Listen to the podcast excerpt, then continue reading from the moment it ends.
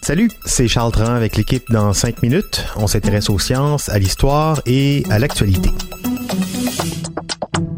Aujourd'hui, on parle de musique, mais surtout du fait que vous avez peut-être mis votre curiosité à off depuis un certain temps en matière de découverte musicale. Parce que la nouvelle musique que vous écoutez, l'avez-vous vraiment découverte par vous-même?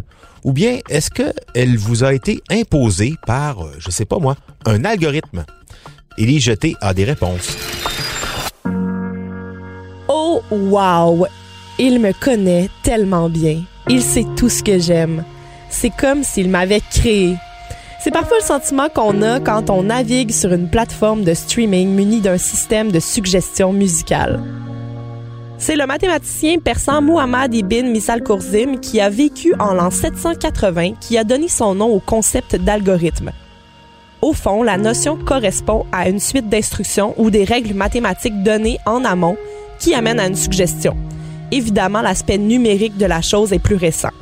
Deezer, Spotify, Apple Music, Google Play Music. Nous connaissent-ils vraiment?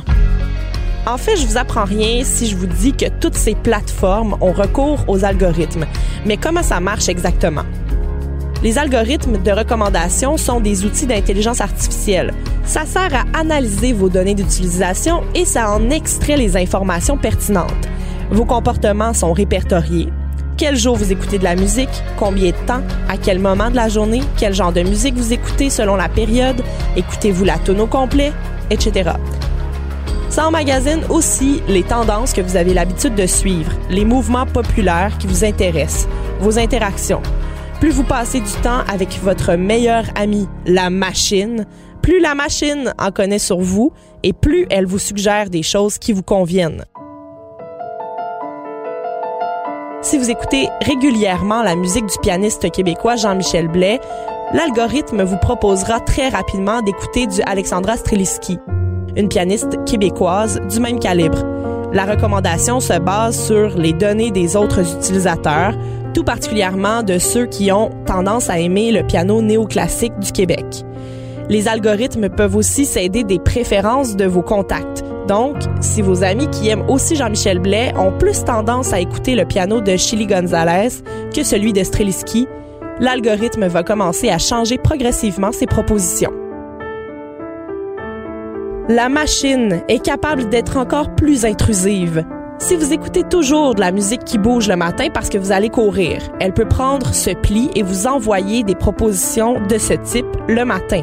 Elle peut même se baser sur la météo. S'il pleut et qu'elle sait que vous avez les blues, elle pourrait aller jusqu'à vous suggérer des affaires pour brailler un bon coup.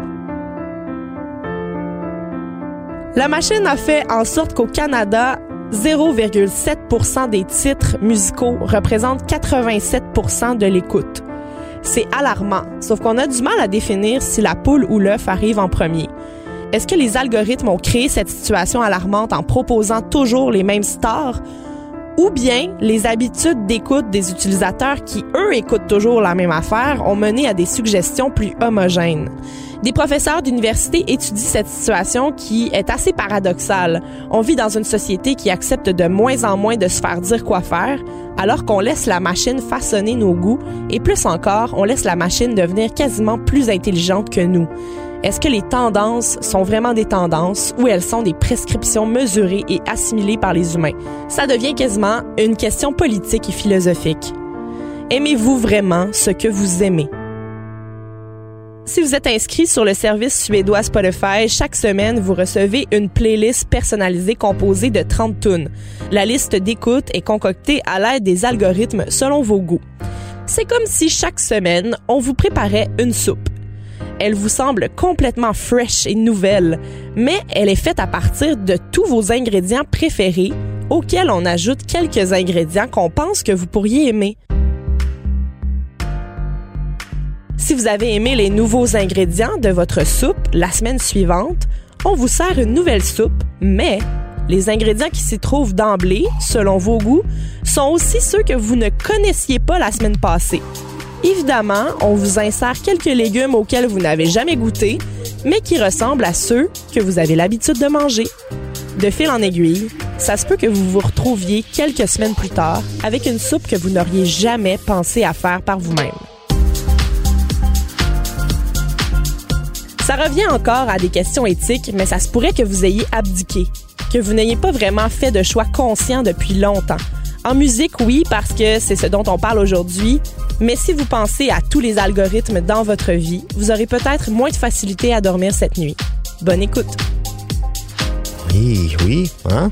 C'est sûr que pense à nos goûts cinématographiques ou à nos habitudes de magasinage en ligne. Merci beaucoup, Élie Jeté. C'était en cinq minutes.